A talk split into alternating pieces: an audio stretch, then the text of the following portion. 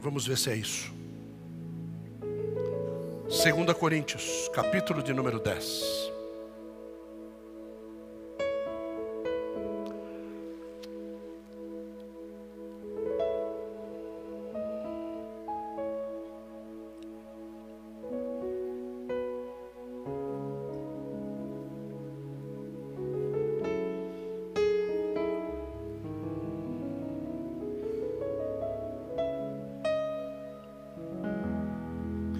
Coríntios capítulo 10, verso de número 4.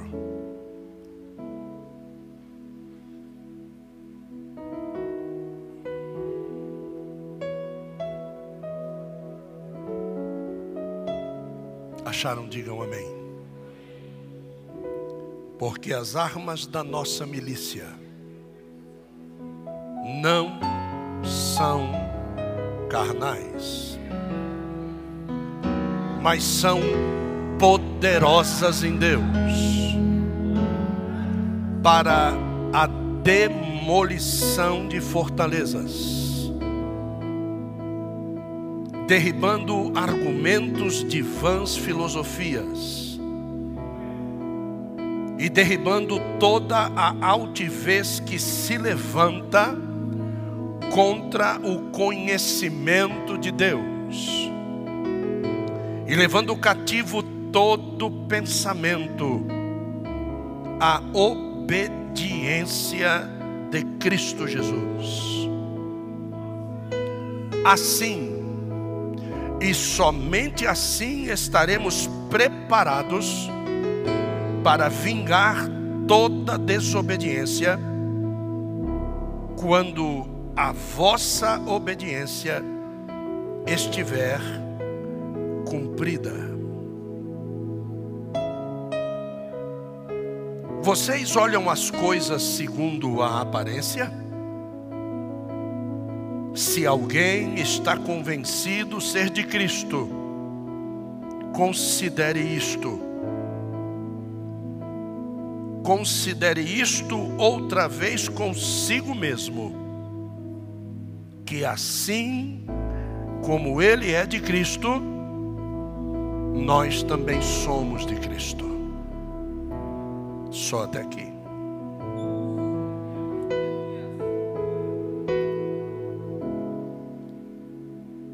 Se Deus não muda,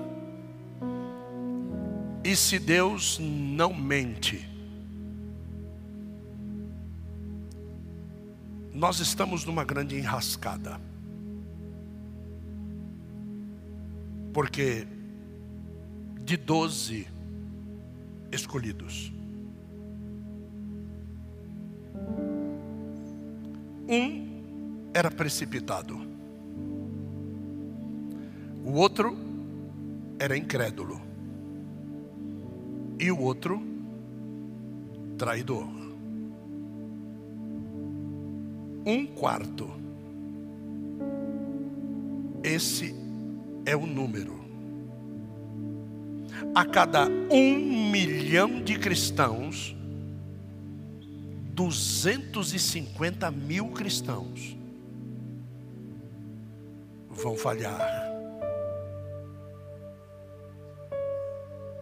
Ou é precipitado, ou é traíra,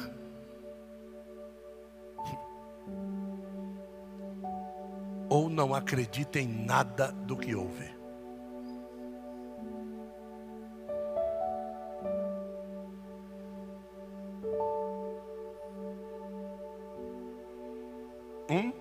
Dois, três, quatro, cinco, seis.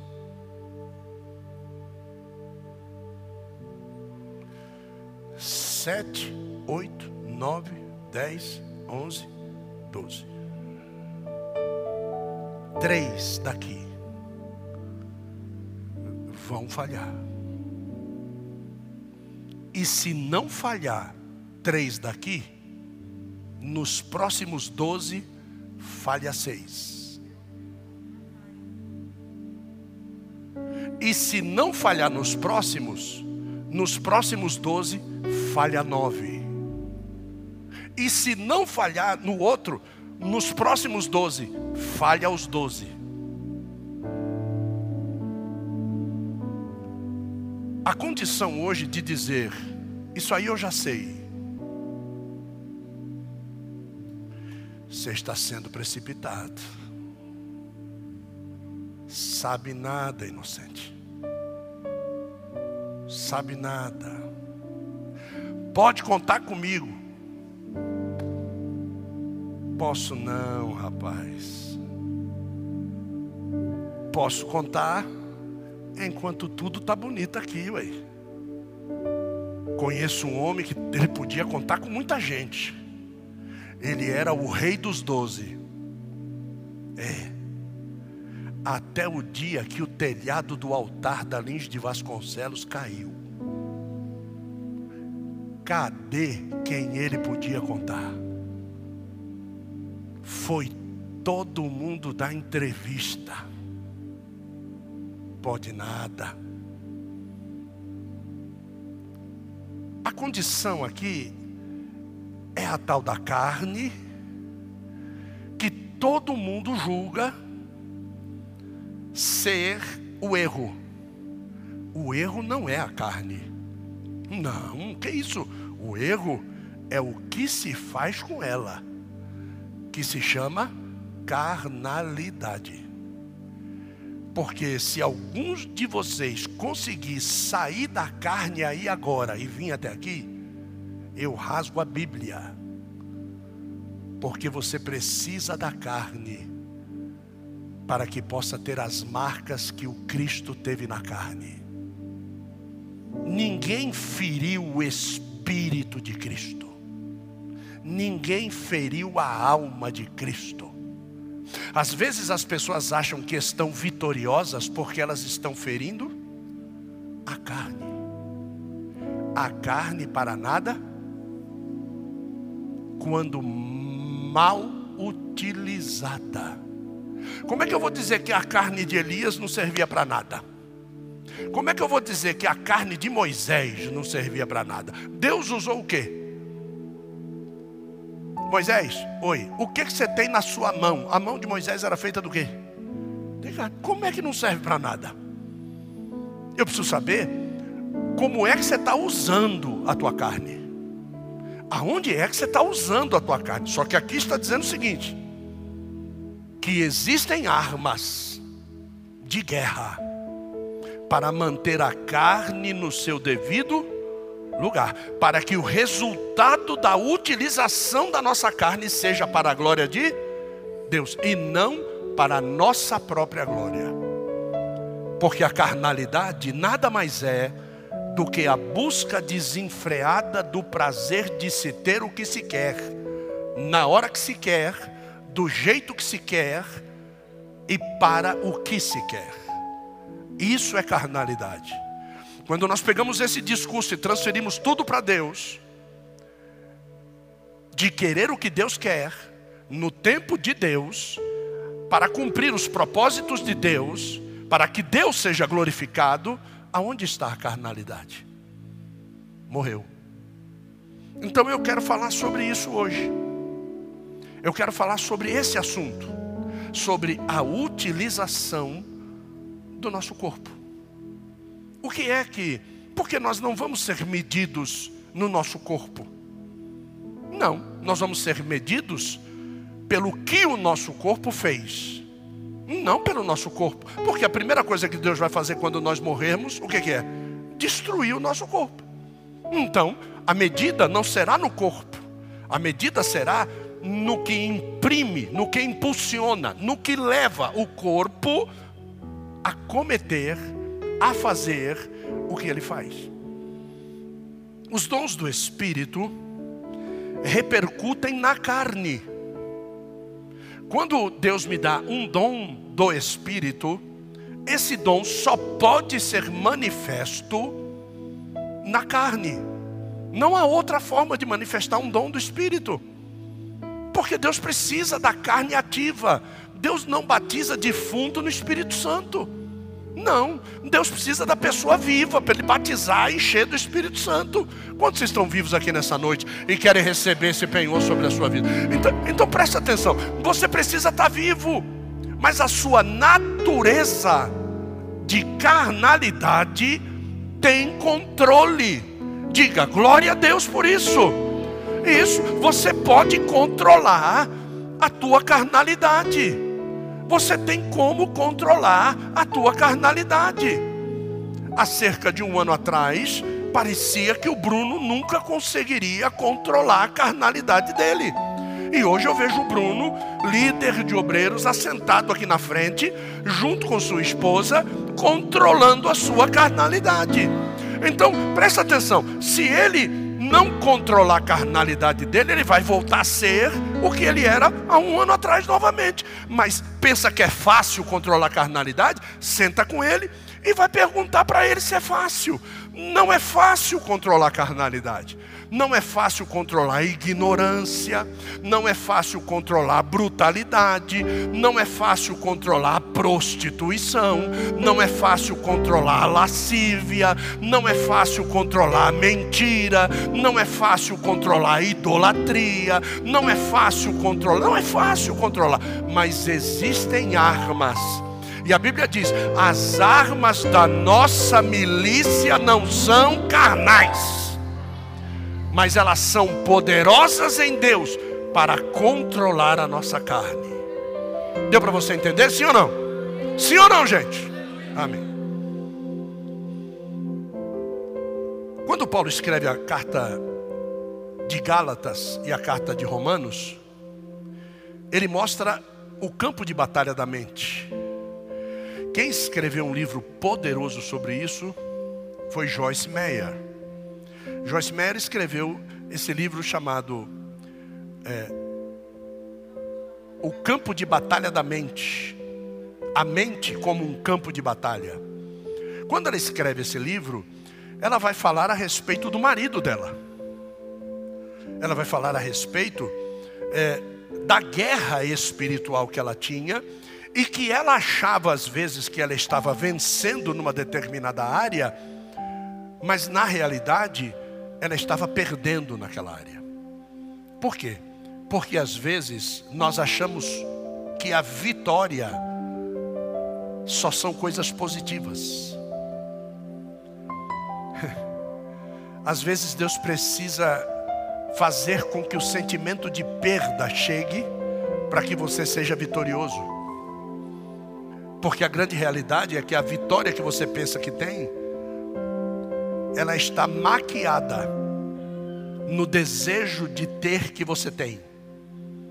O dia que você tirar o desejo de ter, você vai ver que aquilo que você possui não tem significado nenhum. A partir desse momento, é que você então começa a vencer a sua mente.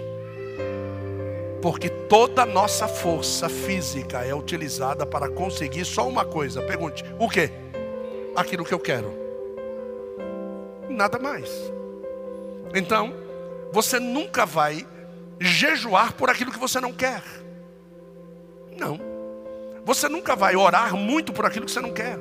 Não. Você vai usar toda a tua força, toda a tua compreensão para aquilo que você quer. O problema é a carnalidade daquilo que você quer. Aquilo que você quer é espiritual ou é carnalidade? Carnalidade. Então você já perdeu a batalha da mente. Não adianta orar, não adianta jejuar. As armas da sua milícia, da sua guerra, estão sem munição. As suas, as suas trincheiras para você se esconder do seu inimigo estão no nível da terra. O seu inimigo vai te ver facilmente. Os seus tanques de guerra estão com as esteiras rompidas. Eles não vão conseguir passar por terrenos difíceis. Tanque de guerra não foi feito para andar em asfalto. asfalto usa-se pneu de borracha. Tanque de guerra foi feito para andar em terrenos difíceis. Você precisa aprender a usar a arma certa para o terreno certo. Você precisa aprender a usar a munição certa para o inimigo certo. Não adianta tentar derrubar Golias com xingamentos. Não adianta tentar destruir um urso e um leão com elogios. Você não vai conseguir. Quando o apóstolo Paulo diz as armas da nossa milícia, o inferno se inflama, o inferno cresce de será que ele descobriu? Mas o melhor de tudo é que ele não diz quais são as armas. Ele só diz que existem as armas. Mas ele não diz quais são. Por que, que ele não diz quais são? Porque se ele disser, o inferno também vai saber. E o dia que o inferno souber, ele vai armar as defesas para que as suas armas percam a força.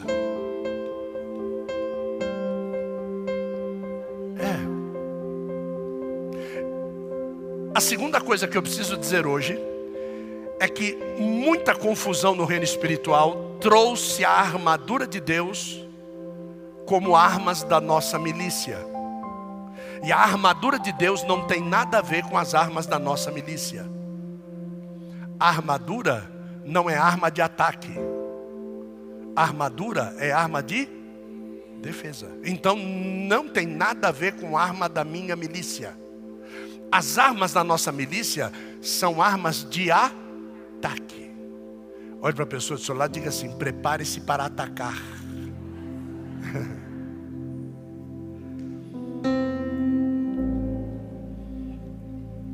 O que é a carne? Pergunta a mim assim: o que é a carne? Se a gente fosse fazer uma expressão matemática, era assim, ó: carne igual corpo mais alma. Repete comigo e diga: carne igual corpo mais alma. Só que tem coisas que Deus excluiu do corpo, mas que estão no corpo. Por que, que ele excluiu? Porque é dele. Você pode fazer o que você quiser com o seu corpo e com a sua alma, mas com aquilo que Deus excluiu para ele, então Talvez as armas da nossa milícia estejam alojadas em que depósito? Aonde Deus separou para Ele. Então, quando Deus separa as armas e guarda onde Ele separou para Ele, para mim obter alguma arma dessa, eu preciso entender o que foi que Cristo disse.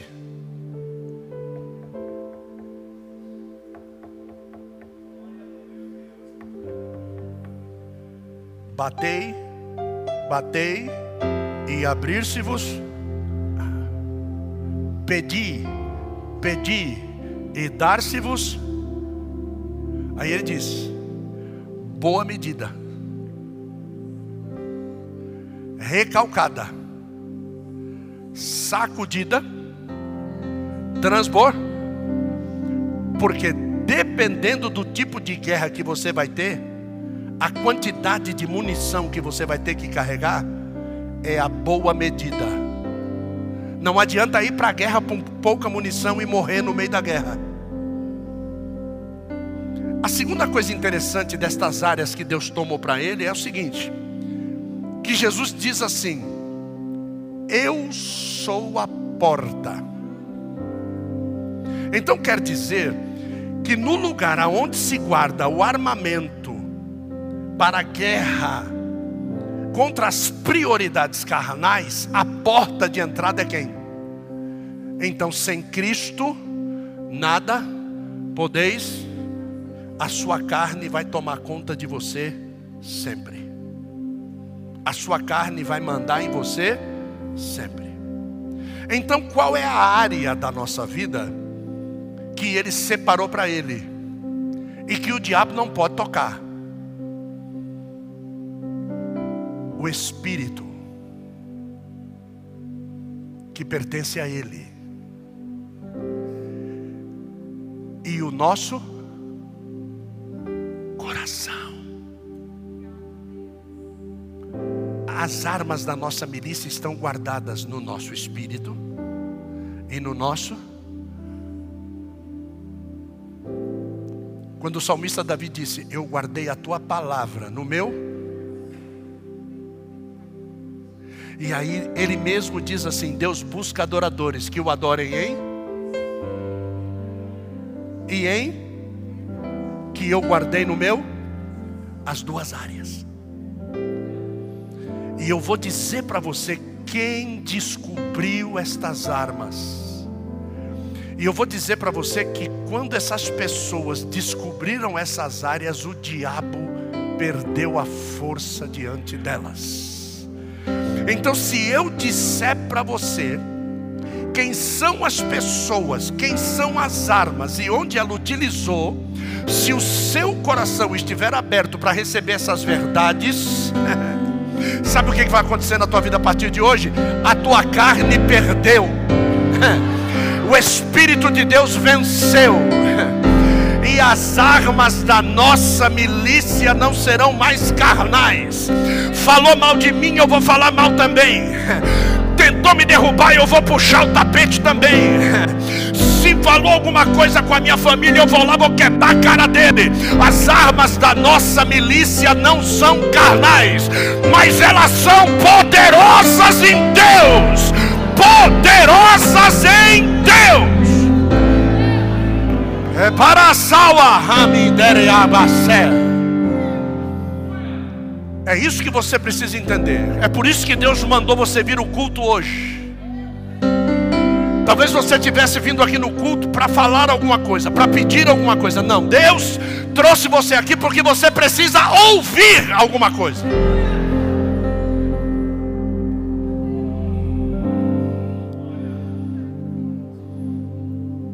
A nossa carne, ela quer exclusividade. A tua carne quer que ela seja exclusiva. Você não pode dar atenção para mais nada. A tua carne quer toda a tua atenção. Por outro lado, Deus não se deixa escarnecer. E quando Ele envia o Espírito, Ele diz assim: O meu Espírito não vai contender. Você acha que o Espírito Santo vai ficar brigando com você? Porque o médico já disse que você vai explodir de tanto comer e você não para de comer? Você acha que o Espírito Santo vai ficar brigando com você por causa disso? Não, não vai. O Espírito Santo diz para você ter uma vida de paz. Para você ter vida de paz, você tem que andar do lado de pessoas que têm por que você fica andando com esse estribulado? Se o médico já disse que se você continuar andando com esse estribulado, a tua pressão, qualquer hora dessa, sobe, explode, você morre onde você estiver. Então para de andar com esse estribulado e vai buscar quem tem paz.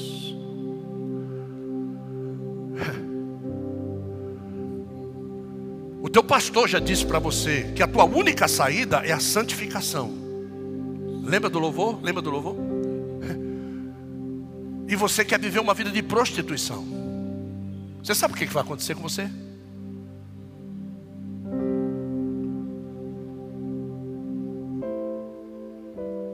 A tua carne quer exclusividade. E Deus não se deixa escarnecer. Quem você acha que vai vencer a batalha?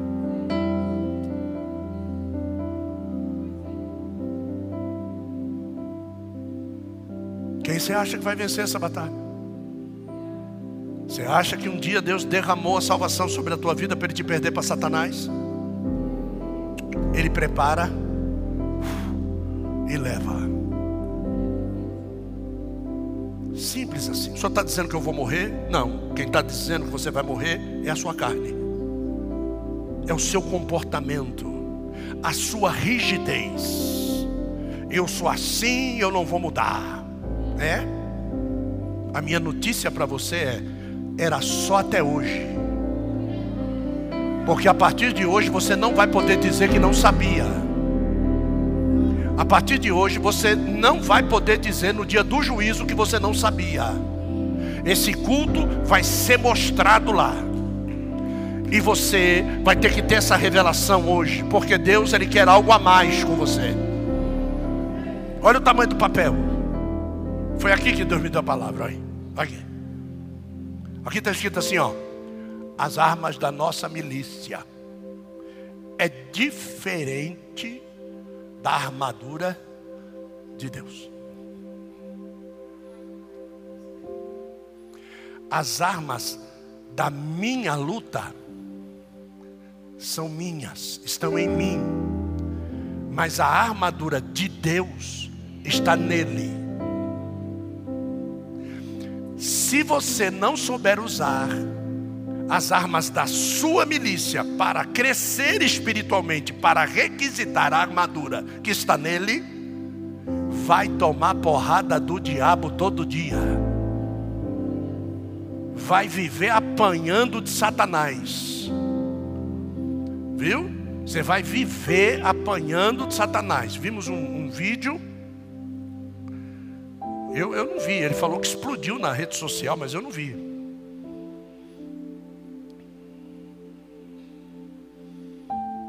Digo ou não digo? Digo. O marido, celular ligado, entra no motel. Entra na garagem do motel, filma o carro, filma a placa bate na porta. Quem atende é o bispo dele. E quem está na cama é a mulher dele.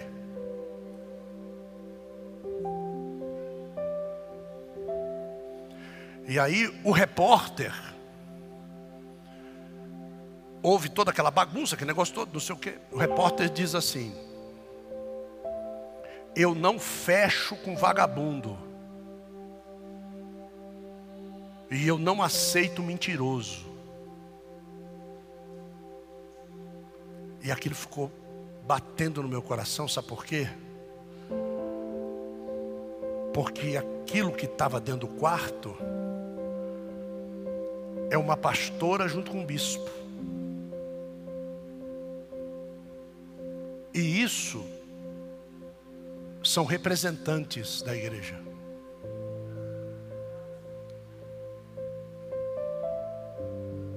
E eu, eu, eu fico pensando, como é que eu faço para vencer isso todo dia? Para que eu não esteja nessa manchete. Para que a minha esposa não esteja numa manchete como essa. Para que um filho meu não esteja numa manchete como essa. Sabe como? Pergunta-me como? Sendo susceptível à palavra. Sabe? Não é para mim mesmo. Não, é comigo mesmo. Não, não, não, não, não. Eu estou de pé hoje, mas amanhã quem pode estar tá lá deitado sou eu. Jesus tem misericórdia da minha vida agora. Senhor, se o diabo preparou alguma coisa dessa lá fora, põe para cair agora da minha mente. Vai, sai agora, agora daqui. Mas não, eu chego na igreja com cara de delegado, no louvor eu não louvo, não bato palma, eu não danço, eu não recebo, eu não faço nada. Então você não precisa de Deus.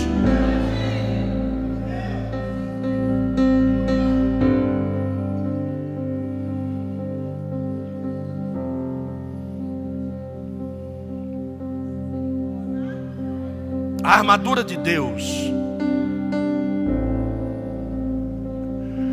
ela é colocada sobre a vida do cristão emprestada, porque ela é de Deus, não é sua, mas as armas da sua milícia são suas. Deus entregou isso para você. Deus deu isso para você e depositou isso dentro de você. Agora você se vê no direito de dizer: não quero usar.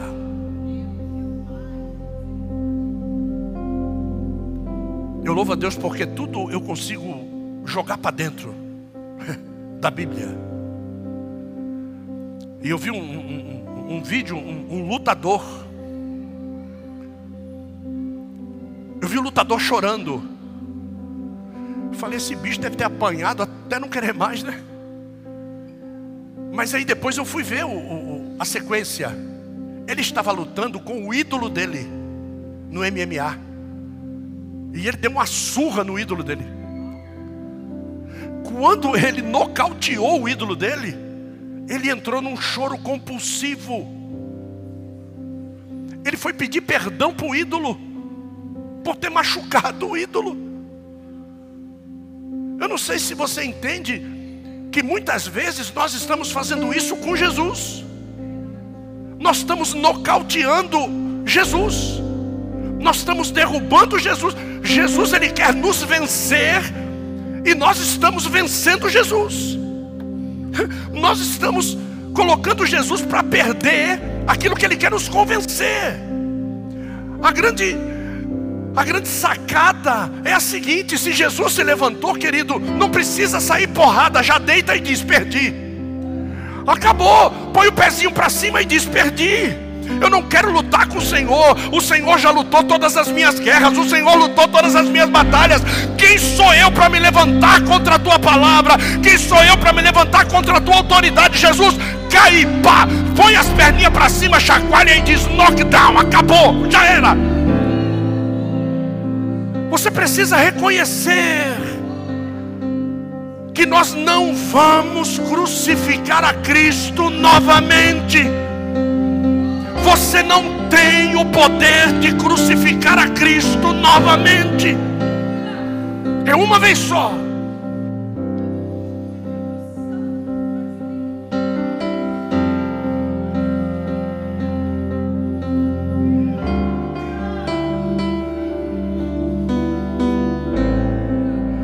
As armas da nossa milícia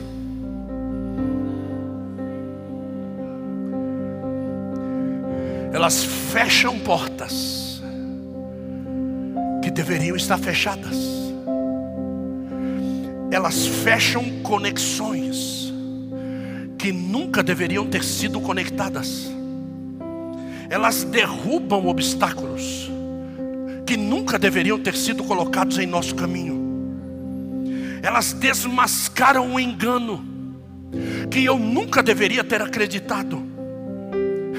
Elas movem a natureza, que estava em paz, olhando para mim pecar e morrer. Mas a natureza às vezes precisa se mover para que eu acorde, para que eu tenha medo, para que eu corra para dentro de uma caverna. Não foi assim com Elias. As coisas precisam acontecer. As armas da nossa milícia, elas paralisam armadilhas aquele tal do laço do passarinheiro.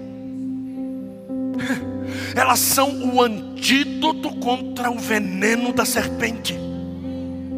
Beberão coisa mortífera e não lhes fará mal algum. Por quê? Porque as armas da nossa milícia estão prontas para batalha em qualquer momento. As armas da nossa milícia não destroem os inimigos. Não, não, não enfraquecem os inimigos, para que eu despoje-os, para que eu os traga a servitude e os apresente para Cristo. Tem gente com oração na boca pedindo para Deus matar.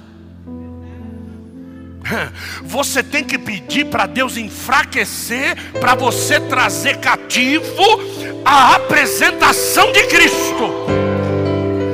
As armas da nossa milícia não jogam pessoas no inferno. As armas da nossa milícia buscam as almas no inferno.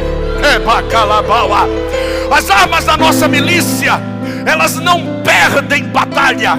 As armas da nossa milícia nos posicionam para a guerra.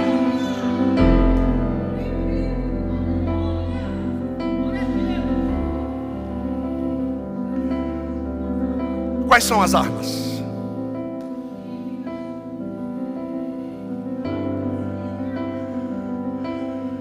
rei adversário manda notícia.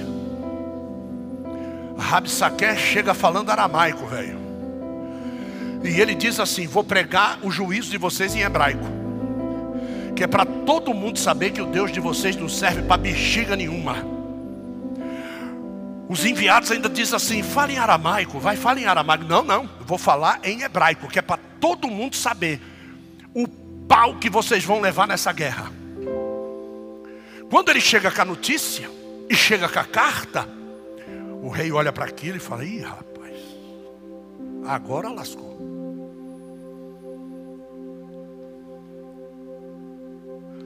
Ele tinha uma arma que era invencível. A arca. A arca. O que, que ele faz? Bota todo mundo para orar. Bota todo mundo para jejuar. Olha. Aí levanta o profeta. Que ninguém sabe qual é o nome dele até hoje. Nessa peleja. Não tereis de pelejar. Estai. E vede o grande livramento. Que Deus vos dará. Já sei. É a arca. Pega os anciãos, põe a arca para ir na frente. O povo todo, o povo todo. Opa, agora vai, a arca vai na frente. Aí vem a sacada da arma. Chama os levitas. E põe na frente da arca. E mande eles louvarem. Manda eles louvarem, porque quando eles louvarem, eu colocarei confusão no meio deles. Louvor. Uma das armas da nossa milícia é o louvor. céu é remendé, é o louvor. A arma, a arma é o louvor. Então, quando diz assim, quando estiver triste, faça o que? Louve, é a arma. O diabo quer ver você consultando Sorionara. O diabo quer ver você consultando horóscopo. O diabo quer ver você consultando os amigos. O diabo quer ver você indo lá no comando, pedindo para reivindicar a morte de alguém que está te perseguindo. Não. Dobra o teu joelho dentro da tua casa e louva. Louva. Levanta a voz em louvor. E Ele, Deus, colocará confusão no meio dos teus inimigos. É, é rebitar a bala.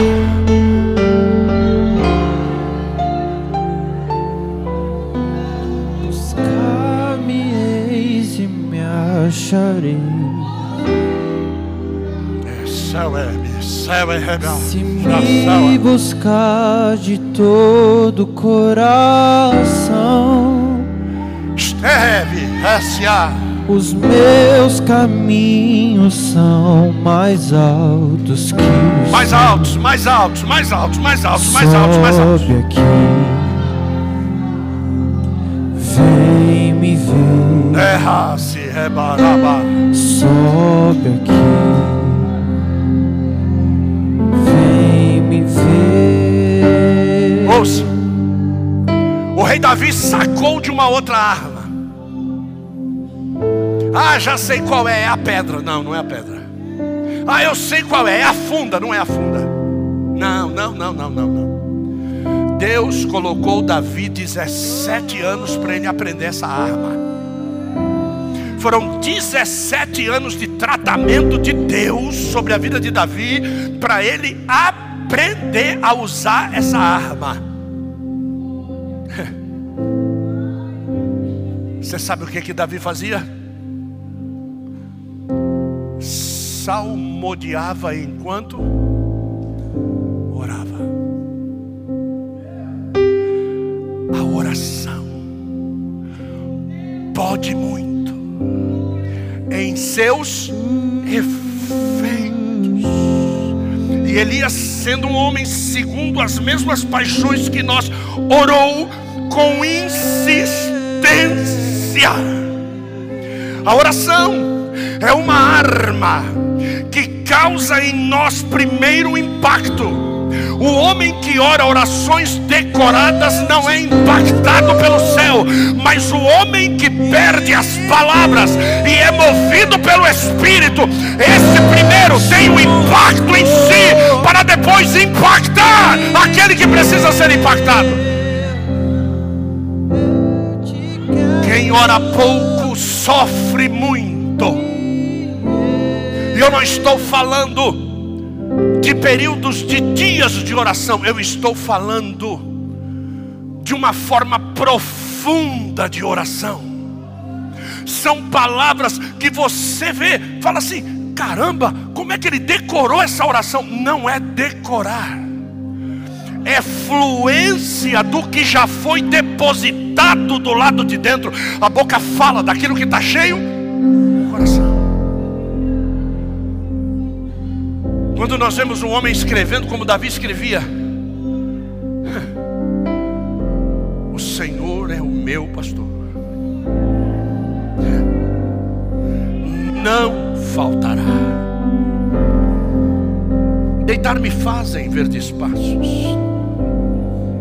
guia-me a águas tranquilas. Ele sai dessa dimensão aonde a carne é saciada pela comunhão. E ele diz: ainda que eu ande pelo vale, ele passa da terra, passa para o Hades. Ainda que eu ande pelo vale da sombra da morte, do mesmo jeito que eu não temia quando estava em cima, eu não vou temer quando eu estiver embaixo. Uh! Por quê? Porque o Senhor é o meu pastor, ele não vai faltar. Ele não falta em cima, Ele não falta embaixo, Ele não falta à minha direita, não falta à minha esquerda, não falta à minha frente, não falta atrás. Ainda que eu mergulhe no mais profundo do mar, Ele ali está.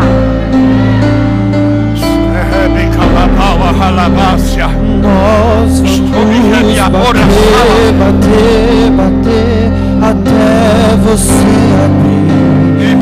Nós vamos buscar, buscar, buscar até você ouvir.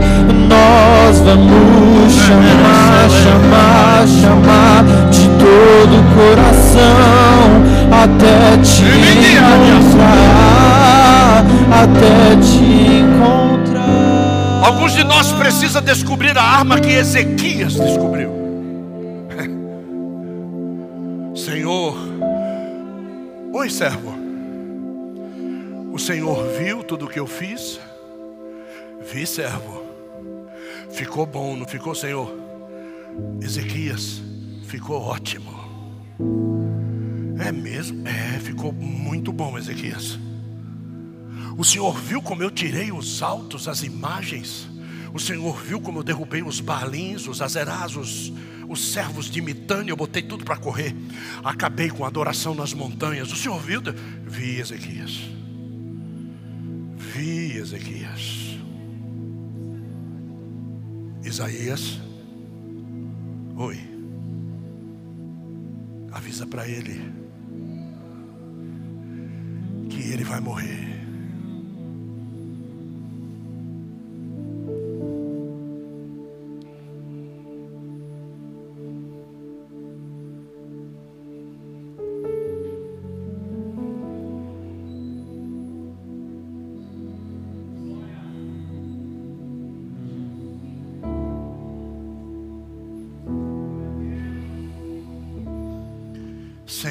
Percebi que nada daquilo que eu fiz adiantou para prolongar sequer um dia na minha vida. Senhor, eu percebi que tudo que eu juntei, para quem ficará? Que tudo aquilo que fiz não foi uso exclusivo da minha força se o Senhor não estivesse comigo, eu não conseguiria fazer nada do que fiz. A terceira arma, humildade.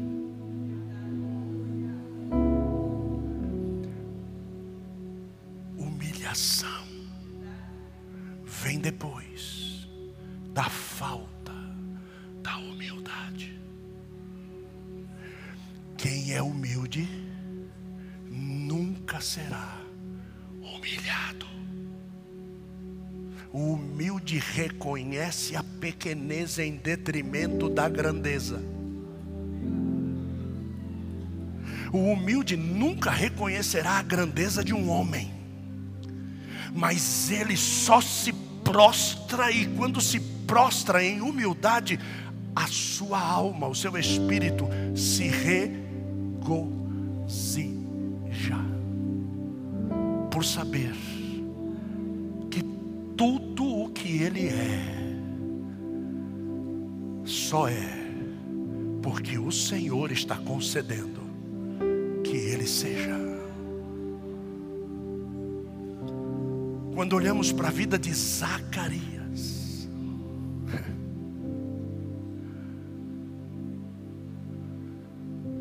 Zacarias tem uma menorá de ouro.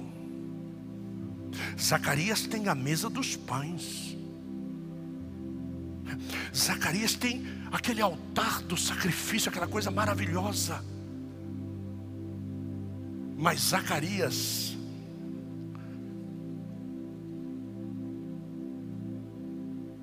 como faz aqui? Como é que eu tenho que fazer aqui, Bruno?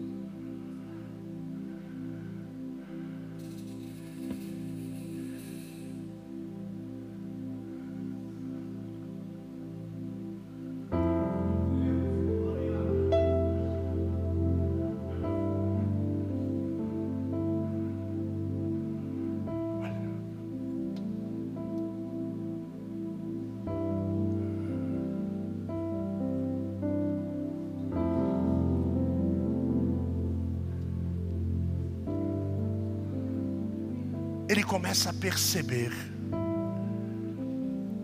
que Deus, quando está tudo claro, ele não consegue enxergar a Deus.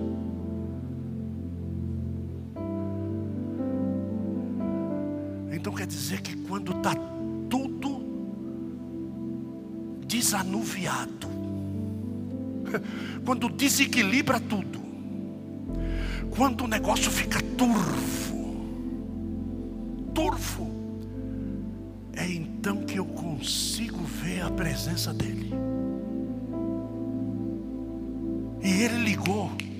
coisa na outra. Ele ligou que a mesa dos pães não conseguia gerar esse ambiente. Ele ligou que a menorá não conseguia gerar esse ambiente. Mas ele se ligou que no altar do incenso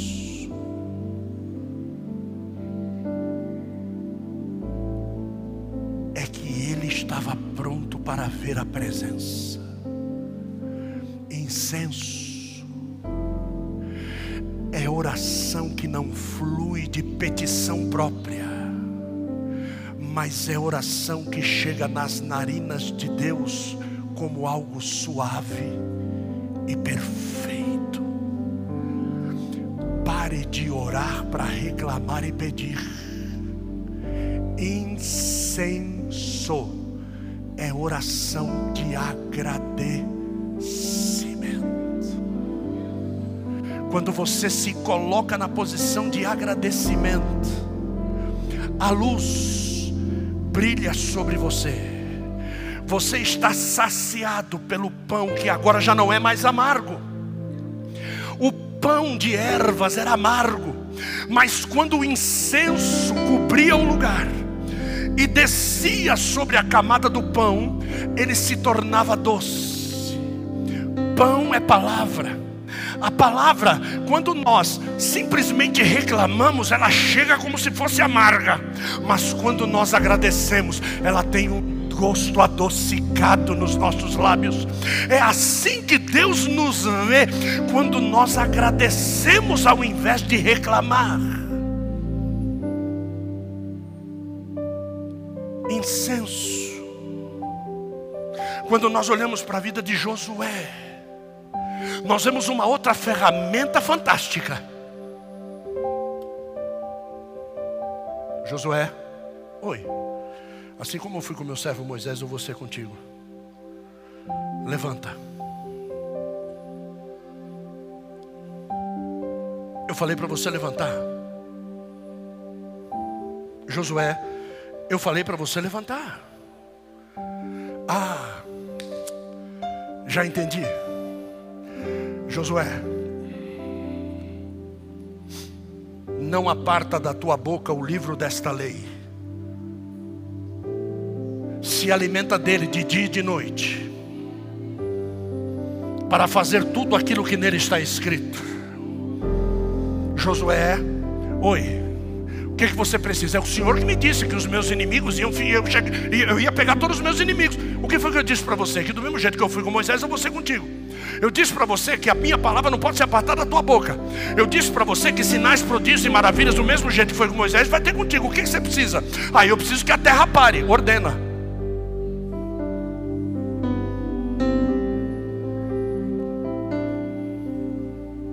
Lua, detente no vale de Gibeon não, e tu no vale de Ajalon, sol no vale de Gibeon.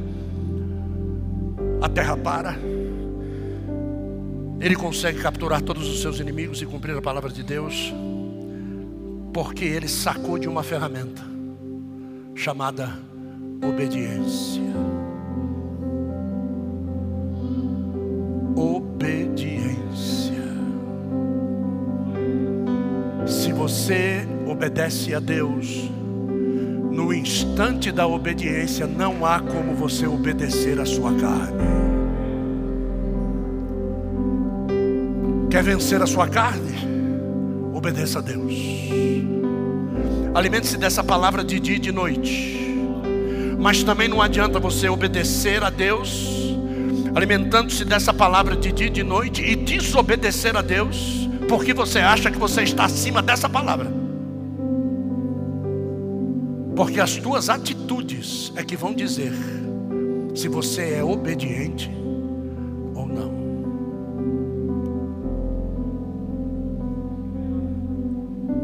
Jesus, a maior das armas, na minha opinião, é essa. É essa. Na minha opinião, na minha pequena opinião. Por isso que eu não coloquei Jesus por último, eu não coloquei Jesus, porque eu estou falando do Jesus homem, como cada um de nós. Jesus ele era fiel a Deus. A fidelidade é algo que vence qualquer inimigo, qualquer um. Você sempre terá uma pessoa que você deverá mostrar fidelidade. Você não pode ser fiel a três, quatro, você tem que ser fiel a um. No âmbito ministerial, você tem que ser fiel a uma pessoa. No seu casamento, você tem que ser fiel a uma pessoa. No seu trabalho, você tem que ser fiel a uma pessoa. Ao meu chefe, não, ao dono da empresa. É esse que você tem que ser fiel. Eu tenho certeza que o dono da empresa, ele não vai querer roubar ele mesmo. Mas o meu chefe pode estar querendo roubar o dono da empresa. Então você precisa ser fiel. Jesus entendeu isso e foi fiel ao Pai. E a Bíblia diz que ele foi fiel até a morte de cruz. Então tem coisas na minha vida que a fidelidade vai me levar a perdas muito grandes. A fidelidade ela vai levar a eu perder a comunhão com a minha família. É, meus parentes, eles vão se afastar de mim porque eu sou fiel a Jesus. Às vezes eu vou perder o meu casamento, porque eu sou fiel a Jesus, ué. Às vezes eu vou perder o meu emprego, porque eu sou fiel a Jesus. São armas que Deus te deu para você vencer a sua carne. É a sua carne, nós estamos falando de vencer carne. Nós estamos falando da gente vencer aquilo que nos derruba. Não é o centro de macumba que te derruba. Quem te derruba é a tua carne. O centro de macumba pode bater o atabaque que quiser. Se você estiver revestido da armadura de Deus e ter sido digno na utilização das armas da sua milícia, a Bíblia diz que maldição sem causa não tem pouso. Então, que medo você vai ter do atabaque? Que medo você vai ter da guia? Que medo você vai ter do trabalho da esquina? Que medo você vai ter do sapo com o teu nome amarrado na boca? Nenhum. Não tem pouso. Ele já nos deu vitória na cruz. Israel usou três armas. Diga, Israel, vou terminar. Usou três armas.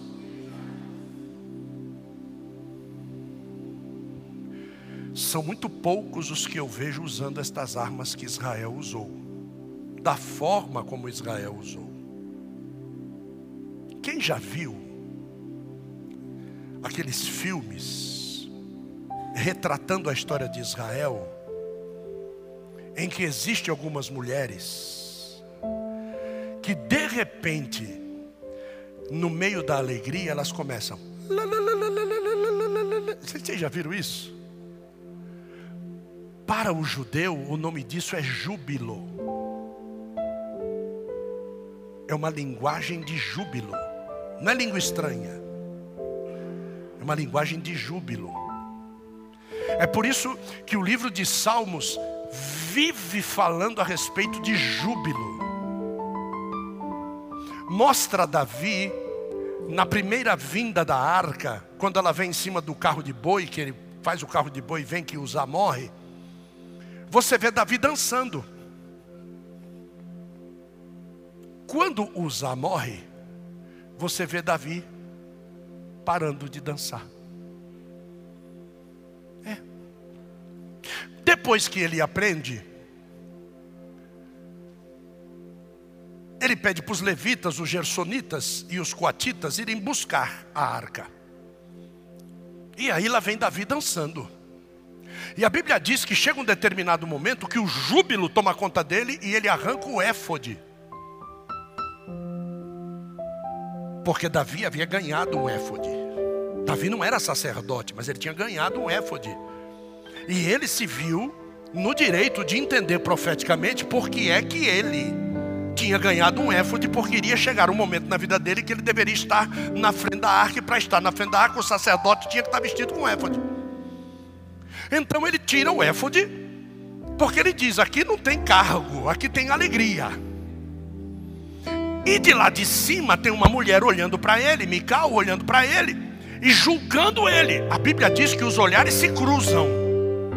Mas quando os olhares se cruzam, isso não faz Davi parar.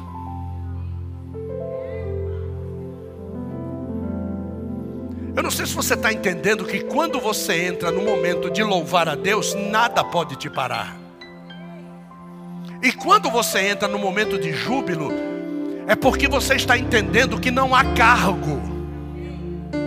Não há cargo. O momento do júbilo é aquele momento que não dá para segurar, seja quem for, seja apóstolo, bispo, seja mestre, seja, seja diácono, seja membro, seja o menor, seja o maior. Você vai ver até quem não é crente na igreja, às vezes cantando e se alegrando, porque o contágio do louvor e do júbilo é fantástico. Agora, o que é adoração? A adoração é a união do louvor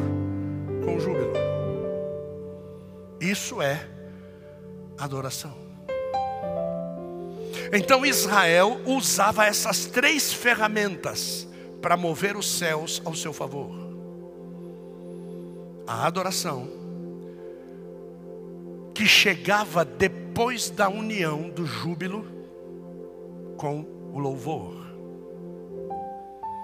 E como seria bom que nós entendêssemos isso quando estivéssemos tocando quando estivéssemos adorando, louvando, quando nós entendêssemos que aqui não há roupa bonita, aqui não tem gravata terno Armani, não, aqui não tem perfume de marca, não, aqui eu estou na presença das presenças. Aquele que é o maior, ele resolveu descer para que eu pudesse demonstrar o que eu sinto quando ele desce. Essa é uma das maiores ferramentas que nós temos. Eu não vi nenhuma vez Jesus dançando, embora alguns filmes mostrassem Jesus dançando. E aí eu perguntava, hoje, se a adoração é o sinal de igual que vem no júbilo com o louvor, e uma das manifestações de louvor é a dança, e o júbilo, como Davi dançou, então Jesus não adorou? E aí o Espírito Santo me respondeu: verdadeira essência da adoração não está naquilo que se pode ver, mas está naquilo que se sente por dentro. Porque Deus, Ele não recebe adoração por aquilo que ouve e por aquilo que vê.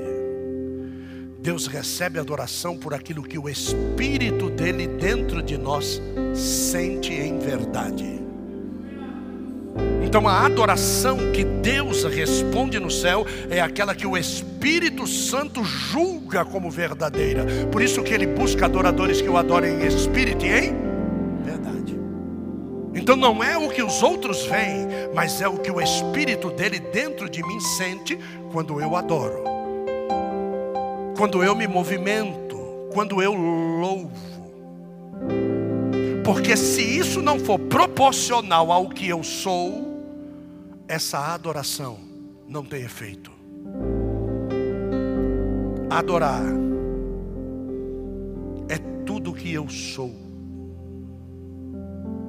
Adorar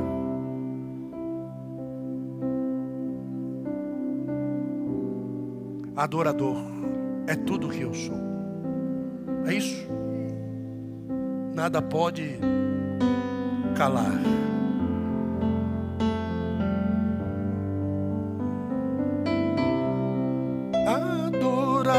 é o que sei, adorar é o que sou, nada pode calar.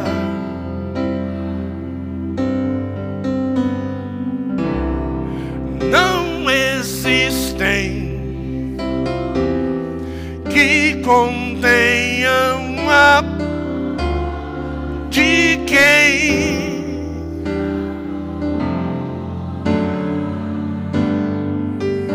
Você pode ficar de pé e louvar?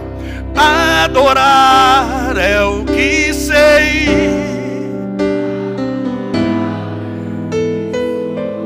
Nada pode calar. Não existem. Não existem que contenham a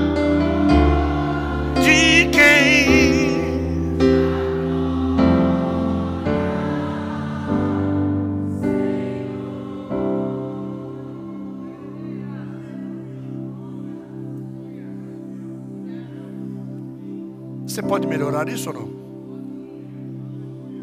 Então já diz para essa pessoa do teu lado aí, toma cuidado que eu vou começar a adorar.